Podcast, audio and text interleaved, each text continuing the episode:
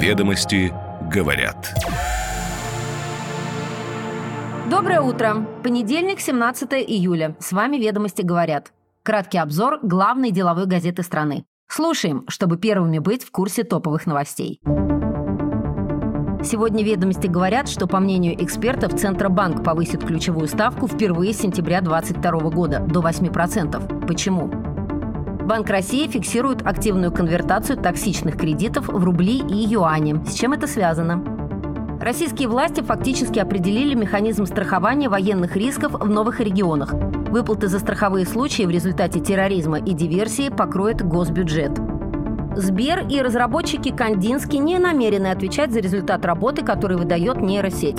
Ведомости разбирались, кого можно обвинить за нарушающие закон изображения от ИИ.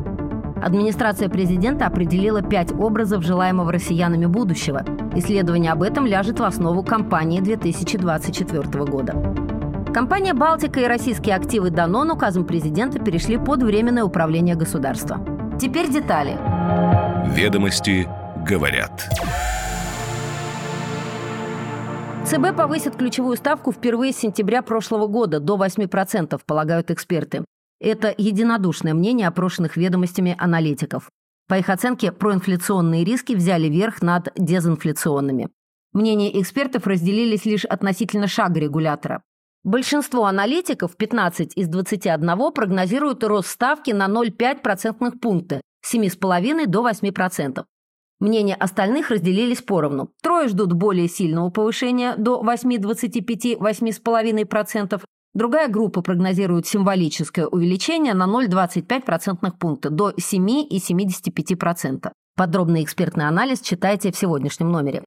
На последнем заседании 9 июня регулятор оставил ключевую ставку без изменения шестой раз подряд. Это было связано с неизменностью баланса рисков для инфляции по сравнению с предшествующим заседанием. Такую логику ЦБ приводил в разъясняющих пресс-релизах. Вместе с тем Банк России дал сигнал о возможности повышения ставки на будущих заседаниях. Впоследствии на фоне резкого ослабления рубля ЦБ усиливал риторику, а ближе к дате заседания фактически прямым текстом заявлял о том, что ставка неизбежно вырастет. Регулятор лишь анализирует, будет ли повышение одноразовым или будет целый цикл, говорила председатель Банка России Эльвира Набиулина на финансовом конгрессе 6 июля. Мы видим, что проинфляционные риски превалируют над дезинфляционными, и они даже усиливаются, сказала глава ЦБ. По данным Росстата, с 4 по 10 июля инфляция ускорилась до 0,14% с 0,13% недели ранее. В годовом выражении на 10 июля инфляция составила 3,59% после 3,43% на предыдущей неделе, следует из обзора Минэкономразвития о текущей ценовой ситуации. Основные предпосылки увеличения ставки до 8% связаны с ускорением инфляции в начале июля и усилением проинфляционных рисков на фоне ослабления курса со второй половины июня, поясняют аналитики. Профицит внешней торговли в первом полугодии этого года сократился до 22 миллиардов долларов со 147,6 миллиардов долларов за аналогичный период прошлого года, следует из данных Банка России. В июне счет текущих операций перешел в отрицательную зону, в том числе в связи с сезонным фактором – объявлением российскими компаниями дивидендов, говорится в отчете ЦБ. Такая ситуация уже наблюдалась в аналогичные периоды предшествующих лет при неблагоприятной ценовой конъюнктуре российского экспорта, отметил регулятор. Многие эксперты полагают, что повышение ключевой ставки будет нерезким, что будет воспринято как мягкий сигнал, большую готовность Совета директоров сохранять низкие ставки, несмотря на ускорение инфляции, чем исторически. Повышение ставки поможет сдержать дальнейшие темпы роста инфляции, ожидают собеседники ведомостей. На этом фоне доходности облигаций на долговом рынке вырастут. Большая часть аналитиков ожидают роста ключевой ставки к концу года до 8,25-9%. Это может произойти в случае анонсирования предвыборных стимулов или других форм заметного повышения расходов бюджета. Это достаточно жесткий уровень, но он будет необходим, чтобы обеспечить снижение инфляции до 4% в следующем году, полагают собеседники ведомостей. По прогнозу Минэкономразвития, инфляция в конце 2023 года опустится до 5,3%. Банк России ожидает, что во втором квартале инфляция будет на уровне 3,6%, а к концу года она может достигнуть 4,5-6,5%. Банк России фиксирует активную конвертацию токсичных кредитов в рубли и юани. В процессе структурной перестройки экономики компании активно замещают кредиты в долларах и евро на эти валюты. На это обратил внимание Центробанк в своем докладе «Денежно-кредитные условия и трансмиссионный механизм денежно-кредитной политики». Тенденцию подтвердили в Сбербанке. Доля недружественных валют в корпоративном кредитном портфеле в рамках программы конвертации задолженности в национальную валюту снизилась за последние полтора года, сообщил представитель банка. На начало прошлого года эта доля составляла 25% портфеля, а сейчас 17%. Кредиты в юанях Госбанк начал выдавать с сентября прошлого года. Перевод задолженности в эти валюты снижает риски для заемщика и позволяет банкам заработать. Аналитики утверждают, что юани бизнес использует преимущественно для краткосрочных расчетов. Долгосрочные кредиты в китайской валюте не пользуются спросом. Они требуют хеджирования валютных рисков, а это заметно увеличивает эффективную ставку по таким судам, объясняют эксперты. По данным Центробанка, доля валютных займов в портфеле кредитов нефинансовым организациям на 1 января этого года составила 17,4% против почти 25% в начале прошлого года. На 1 июня этот показатель опустился до 17,1%. Замедление процесса девалютизации в этом году можно объяснить тем, что компании стали более активно конвертировать кредиты в дружественные валюты. Займы в любых иностранных валютах в любом случае более рискованы, чем национальные, акцентируют эксперты. Это связано с рисками изменения курсов, а также резко меняющейся политической обстановкой. В Китае она стабильна, в купе с его активным взаимодействием с Россией это не будет резко сказываться на курсах валют. Товарооборот между двумя странами растет с каждым днем, и при осуществлении партнерской деятельности организациям необходимы дополнительные денежные средства именно в валюте контрагента. Способность банков подстроиться к новым условиям и расширить номенклатуру предлагаемых продуктов приведет к стабильности экономической деятельности их нефинансовых контрагентов. Для банков по-другому начинает строиться работа с валютным риском, обращают внимание собеседники ведомостей. Рынок хеджирования рисков, возникающих при работе с нетоксичными валютами, пока не сформирован. При этом банки зарабатывают на конвертации. Переход от доллара и евро скажется на них благоприятно, потому что при конвертации они получают дополнительную выгоду именно на курсах валют.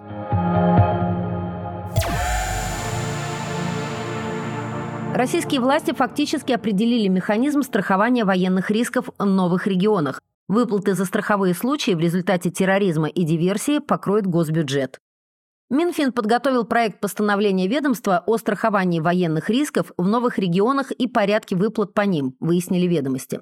Согласно проекту документа, говорят два знакомых с ним источника ведомостей, Средства на покрытие страховых случаев будет направляться РНПК, которая станет оператором программы из Фонда национального благосостояния. Покрытие будет касаться случаев, наступивших в результате терроризма и диверсии. Именно так в проекте названы военные риски, говорят источники ведомостей. Механизм подразумевает разделение на два уровня рисков – стандартный и военный, рассказывают собеседники газеты, ссылаясь на проект документа. Ведомости говорят, что механизм подразумевает разделение на два уровня рисков – стандартный и военный. Например, если вагон с грузом сошел с рельсов из-за технической неисправности, страховой случай относится к категории стандартного.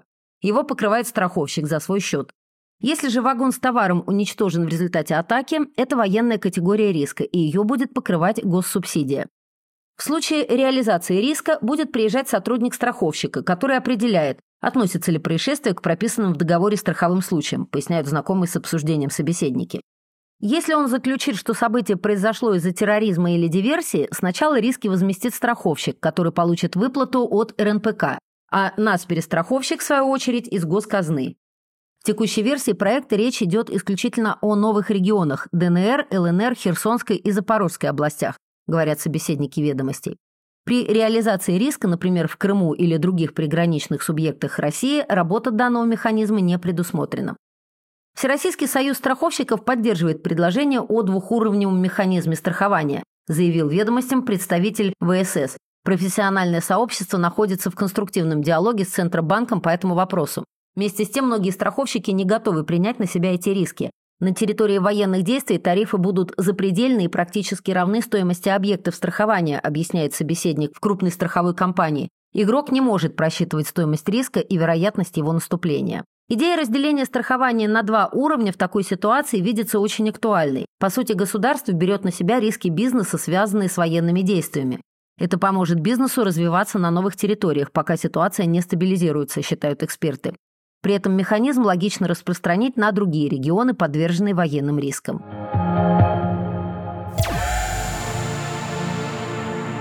Сбер и разработчики Кандинский не намерены отвечать за результат работы, который выдает нейросеть. Разработчики не должны нести ответственность за изображение, которое создает нейросеть. В частности, создаваемые алгоритмами Сбера Кандинский рисунки, которые могут нарушать российское законодательство. Такая позиция Сбера была обозначена на встрече представителей банка с прокуратурой, рассказал ведомостям источник, знакомый с обсуждением. Эта же позиция зафиксирована в пользовательском соглашении на одном из сайтов, где размещен алгоритм Кандински, убедились ведомости.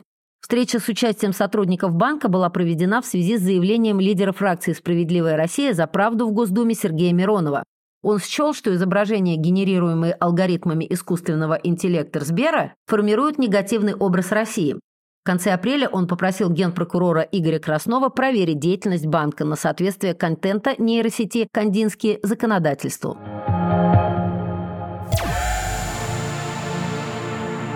Ведомости разбирались, кого можно обвинить за нарушающее закон изображения от ИИ. В частности, Миронов обращал внимание на то, что при запросе «Донбасс – это Россия» и «Я люблю Донбасс» на генерируемых алгоритмами картинках преобладают цвета украинского флага.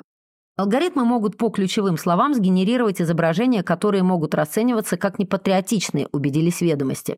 По запросу «Донбасс – это Россия» телеграм-бот Кандинский 2.2 генерирует изображение с украинским флагом. В ответ на запрос ведомостей о результатах аудита и возможной ответственности для разработчиков Представитель Сбера лишь заявил, что нейросеть Кандински не предназначена для генерации контента, который может причинить вред другим людям. Для того, чтобы обвинить кого-то в производстве или распространении противоправной информации, нужно найти конкретное лицо и доказать, что у него был прямой или косвенный умысел совершения преступления, уточняет юрист, член Комитета Торгово-промышленной палаты России по предпринимательству в сфере медиакоммуникации Павел Катков. Так как программированием сложных нейросетей занимаются десятки разработчиков, найти виновного за генерацию конкретного изображения будет невозможно с юридической точки зрения, считает он. Перед использованием обновленной версии нейросети Кандинский 2.2, которую Сбер презентовал на днях, Telegram-бот предлагает принять условия пользовательского соглашения и политику конфиденциальности. В приложенном к сообщению бота файле приводится пользовательское соглашение, из которого следует, что администрация прямо или косвенно не гарантирует пользователю и не несет ответственности за безошибочную и бесперебойную работу платформы и или программного обеспечения, а также не гарантирует соответствие функциональности платформы и или ПО конкретным целям и ожиданиям пользователя. Кроме того, создатель алгоритма не отвечает за любой прямой или косвенный ущерб, возникший в связи с его использованием, и не возмещает никакие убытки. Вопрос лежит в плоскости дальнейших действий пользователя платформ, поясняют ведомостям юрист.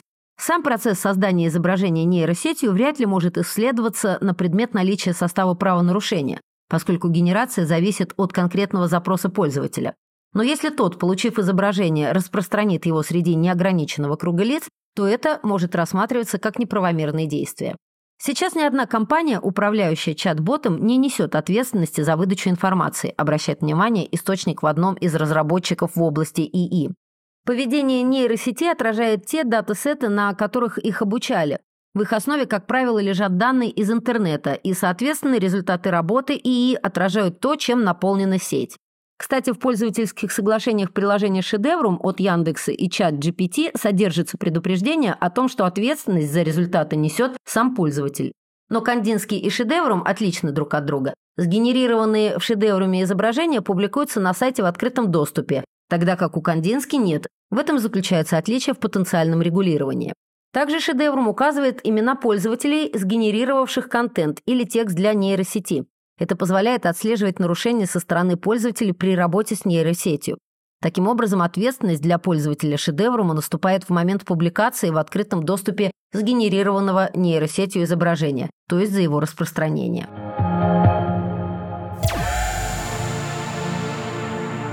Принятый 12 июля в первом чтении законопроект, разрешающий сплошные рубки леса в центральной экологической зоне Байкала, вызвал возмущение экологов и даже некоторых депутатов Госдумы. Глава Бурятии Алексей Цыденов публично выступил в защиту инициативы. По его словам, местные жители уже много лет добиваются принятия этих норм, так как их поселения, существующие веками, оказались юридически причислены к землям лесного фонда и де-факто находятся вне закона. Кроме того, Цыденов уверяет, что рубки пойдут на пользу пожарной и антиселевой безопасности, а также дадут импульс чистому туризму. Ведомости поинтересовались у Цыденова, почему власти Бурятии все же настаивают на принятии закона.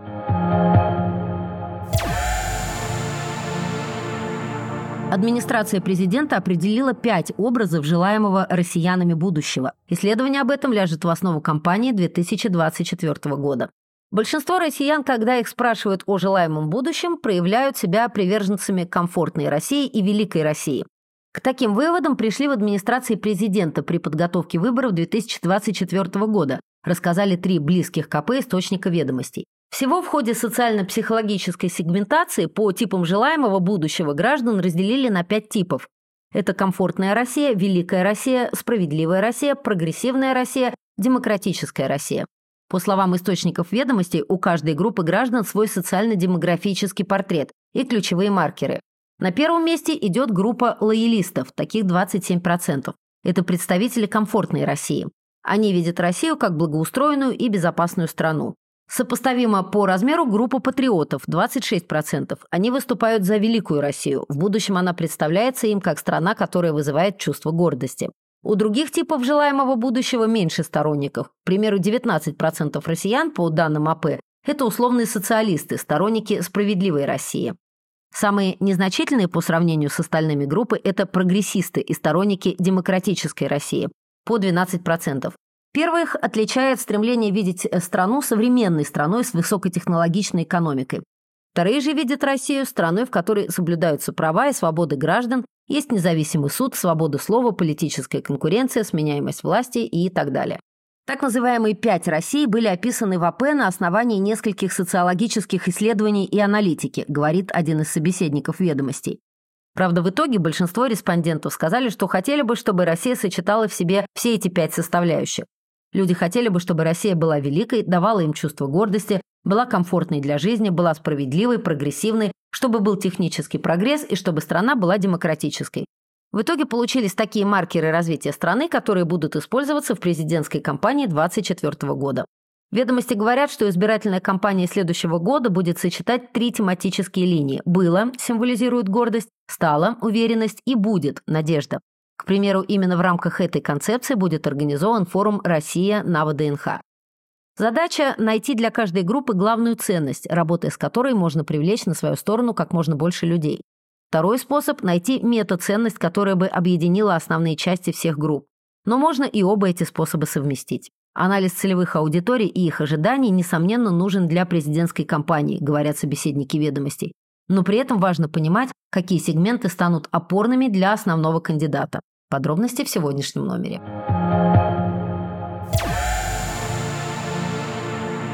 Компания «Балтика» и российские активы «Данон» указом президента перешли под временное управление государства. Эксперты не исключают, что такой шаг может помешать осуществлению сделок по продаже этих компаний имеющимся претендентам. Росимущество получит во временное управление акций российской дочки холдинга «Данон» и пивоваренной компании «Балтика». Соответствующий указ 16 июля подписал Владимир Путин.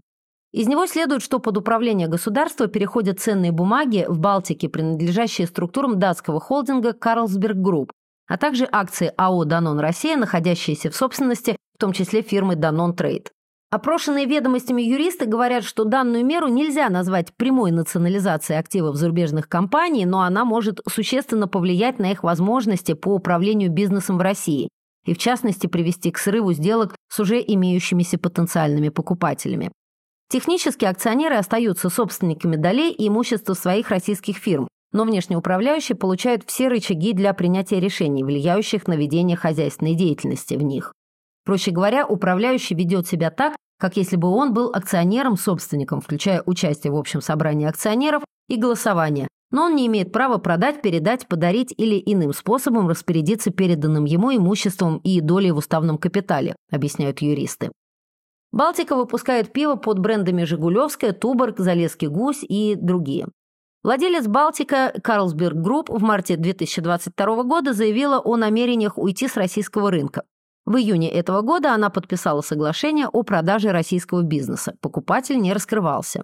Данон, выпускающий в России молочную продукцию под брендами Простоквашино, Растишка, Тёма и прочее, еще в октябре прошлого года передал свой российский бизнес в управление местным топ-менеджером. До этого холдинг приостановил все инвестиции в страну. Компания также заявляла о планах продажи своих активов, но о конкретных переговорах с кем-либо не сообщалось. Балтика и Данон Россия не первые компании с зарубежными собственниками, которые были переданы во временное управление государства. В апреле этого года российский президент ввел аналогичные меры в отношении энергетических компаний. И если активы последних имели для ряда регионов России критическое значение с точки зрения генерации энергии, то в отношении Балтики и Данон России этого сказать нельзя, отмечают эксперты. По их словам, все это означает, что риски применения порядка передачи долей и имущества зарубежных холдингов во временное управление России возникают у широкого круга компаний. Это однозначный сигнал зарубежным компаниям, которые теперь должны выбирать между тем, чтобы остаться в России или лишиться здесь собственности, пусть даже временно, говорят эксперты. Ведомости говорят. С вами «Ведомости говорят». Мы с вами каждое утро, чтобы вы первыми были в курсе самых интересных и полезных новостей. Хорошего дня!